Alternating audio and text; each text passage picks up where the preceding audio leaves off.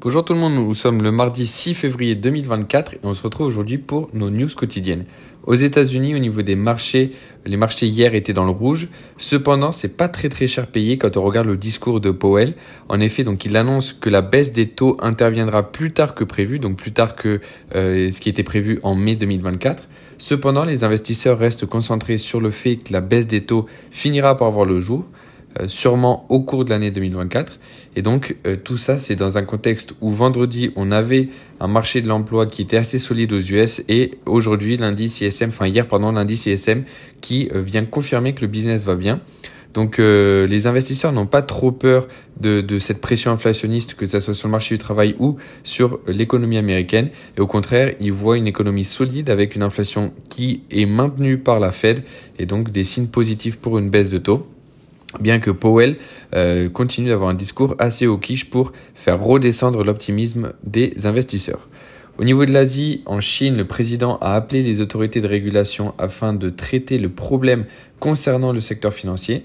Donc le secteur est très très mal en point en Chine, d'où la demande assez urgente du président, et les indices sont donc remontés sur cette nouvelle, un point donc positif pour le marché chinois et pour les investisseurs. Et en Australie, la RBA a maintenu ses taux inchangés à 4,35%. Au niveau de la microéconomie, l'Union européenne reporte au 22 février la date limite pour prendre une décision sur l'accord entre Orange et Mobile, donc en Espagne. Infineon publie sous les attentes. Nintendo va vendre plus de Switch que prévu. Toyota Motor vend moins de véhicules que prévu, mais publie un bénéfice supérieur aux attentes, et donc les objectifs sont relevés. Le, le titre prenait 5 en séance. UBS prévoit de relancer ses achats d'actions après une perte au quatrième trimestre. Euh, Novartis qui va racheter Morphosis donc pour 2,7 milliards d'euros, soit 68 euros par action. Blackstone serait intéressé par le rachat de l'Occitane selon Bloomberg. SAP ne commandera plus de voitures en fonction, euh, de fonction pardon, à Tesla à cause des retards de livraison. Alphabet veut faire entrer des actionnaires tiers dans son unité G-Fiber.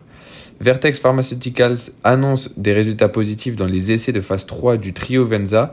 Donc, c'est un, médicament pour le traitement de la mucoviscidose. Et enfin, Eli qui publie au-dessus et qui prend, je crois, entre plus 4 ou plus 4, euh, euh, plus 4 et plus 5, pardon, en pré-marché.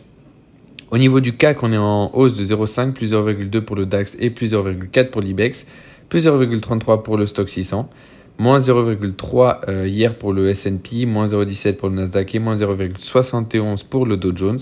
Shanghai était en hausse de 3,2%, plus 4% pour Hang Seng, moins 0,6 pour le Nikkei. Je fais juste une petite pause ici pour euh, donc bien montrer que la Chine, en tout cas les, les, euh, les mouvements positifs de cette réunion avec le président et les autorités de régulation sur la Chine, donc, certains analyses pensent que on pourrait avoir un rebond après tout, ces temps, tout, tout ce temps dans le rouge au niveau de la Chine, à voir comment, comment ça va évoluer dans les jours qui vont venir, mais euh, j'aimerais pas trop me prononcer trop tôt.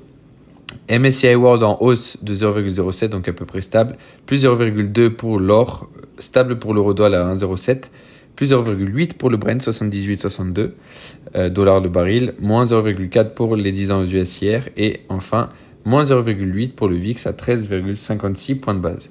C'était tout pour moi aujourd'hui. On se retrouve demain pour nos news quotidiennes pour voir comment les marchés évoluent.